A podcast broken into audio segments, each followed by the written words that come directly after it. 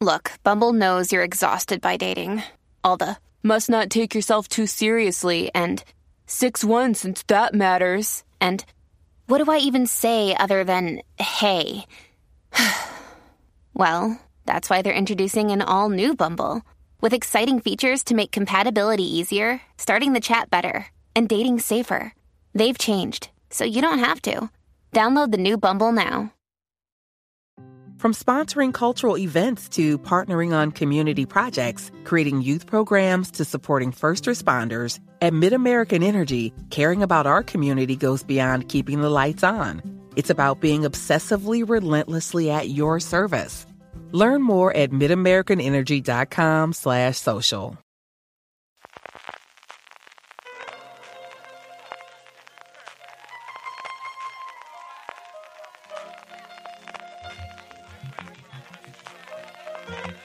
Estás escuchando Fuera de Series con CJ Navas. Bienvenidos a Streaming, el programa diario de Fuera de Series en el que un servidor, CJ Navas, te trae las principales noticias, trailers, estrenos y muchas cosas más del mundo de las series de televisión. Edición del jueves 29 de septiembre. Si tenías en la quiniela que la gran noticia del día iba a ser el nombre de cambio de plataformas, pues enhorabuena porque habéis acertado el pleno al 15. Además, tenemos noticias de comienzos de rodajes, tenemos muchos estrenos por segundo día consecutivo y, como siempre, la buena noticia del día. Pero antes de todo eso, permitidme que dé las gracias a nuestro patrocinador de hoy, que es BP. Y es que BP vuelve a tener grandes noticias para todos los conductores. Cuando vayas a repostar tendrás un ahorro de hasta 40 céntimos por litro en la península y Baleares y 35 céntimos por litro en Islas Canarias. Como siempre es una gran ayuda y en BP van un paso más allá porque ahora incluyen una promoción increíble. Regalan mil repostajes al día de 40 euros a todos los que llenemos el depósito con 30 litros o más. Sé que muchos tenéis ya instalada la aplicación gratuita Mi BP en vuestro móvil y que estáis disfrutando de todos estos ahorros, o bien la tarjeta Mi BP, así que seguid haciéndolo. Y aquellos que no, pues corred a vuestro móvil para instalarla en iPhone o Android o solicitad vuestra tarjeta en una de sus estaciones de servicio y si tenéis un poco de suerte seguro que, además de los ahorros de hasta 40 céntimos por litro, os puede tocar uno de los mil repostajes de 40 euros que sortean cada día. Como os comentaba al principio, la gran noticia del día, curiosa cuando menos, es el anuncio del cambio de nombre de hasta dos plataformas. Una que nos toca muy de cerca y otra un pelín de lejos. Empezando por la que nos toca aquí cerquita, Startplay cambia de nombre y a partir de hoy mismo, 29 de septiembre, se conocerá como Lionsgate Plus o Plus o más o como queréis después con el símbolo más de absolutamente todas las plataformas excepto HBO Max hasta que veamos cómo ocurre finalmente la cosa con Discovery Plus, valga la redundancia. Un anuncio que se hacía a la media tarde de ayer, nada, horas antes de que se vaya a producir este cambio, que ocurrirá en los 35 países donde opera la marca, excepto en Estados Unidos y en Canadá, donde seguirá conservando el nombre original Starz. Yo entiendo que todo este cambio se produce por la confusión habitual entre Starz o Starz Play y el canal Star que está dentro de Disney Plus, ese que engloba el contenido más adulto de la plataforma y que en Norteamérica normalmente se estrenan en Hulu. Ayer hablábamos, por ejemplo, de The Old Man. Dentro de nada tendremos por fin el estreno de The Bear, que es para mí una de las mejores series del año.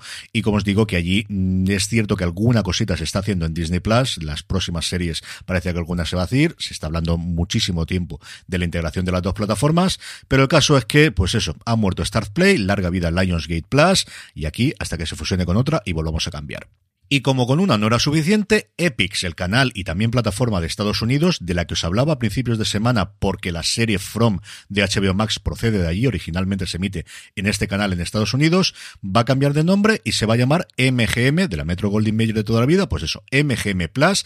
Esto sí, aquí al menos han dejado un poquito de margen porque no llegará hasta principios del 2023 han aprovechado la noticia para confirmar que la tercera temporada de la que quizás su serie de bandera, El Padrino de Harlem con Forrest Whitaker volverá en Estados Unidos el 15 de enero para renovar por una segunda temporada Belgravia, la serie del creador de Downton Abbey y de la Edad Dorada Julian Fellows y para comentar algunos de los estrenos, sobre todo en el mundo del true crime, de documentales para el año que viene. Pasando ya a noticias más normales, Netflix ha confirmado el inicio de rodaje y también el elenco que acompañará a Pedro Alonso en Berlín, el spin-off de La Casa de Papel. Va a tener a Michelle Jenner, a Tristán Ulloa, a Begoña Vargas, a Julio Peña Fernández y a Joel Sánchez.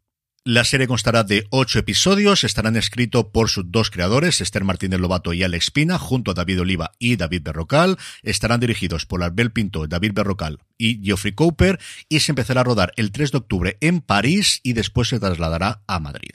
Ding dong, it's Drizzly. Someone sent you holiday drink. Hey, thanks. Can I guess what it is? Eggnog from a friend? I don't think so. A vintage red for dinner with the in laws tonight? How did you know I'm going? Or is it apology scotch from your neighbors for driving through your lawn? What? That was Randy? Aw, it's a mezcal for my dad. Wow. Is he single? Download the Drizzly app for alcohol delivery or order online at drizly.com.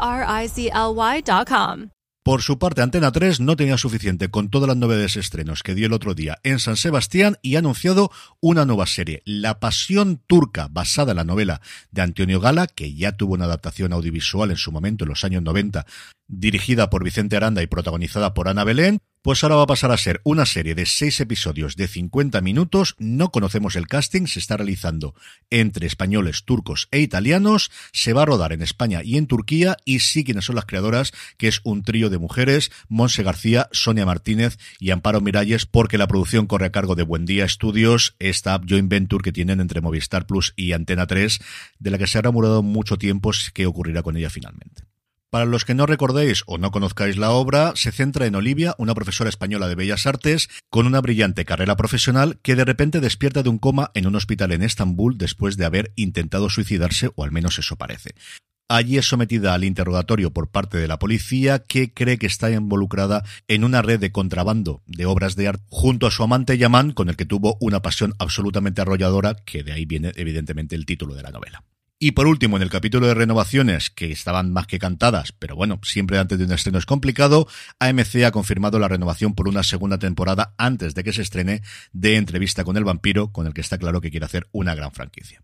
En el apartado de trailers, la BBC ya ha mostrado un minutito de Inside Man, el que tiene pinta de ser uno de sus grandes estrenos de este otoño, a ver cuándo nos llega a nuestro país, si se mueve Star Plus, si es con filming o si compra los derechos internacionales Netflix, como ocurre en determinados momentos.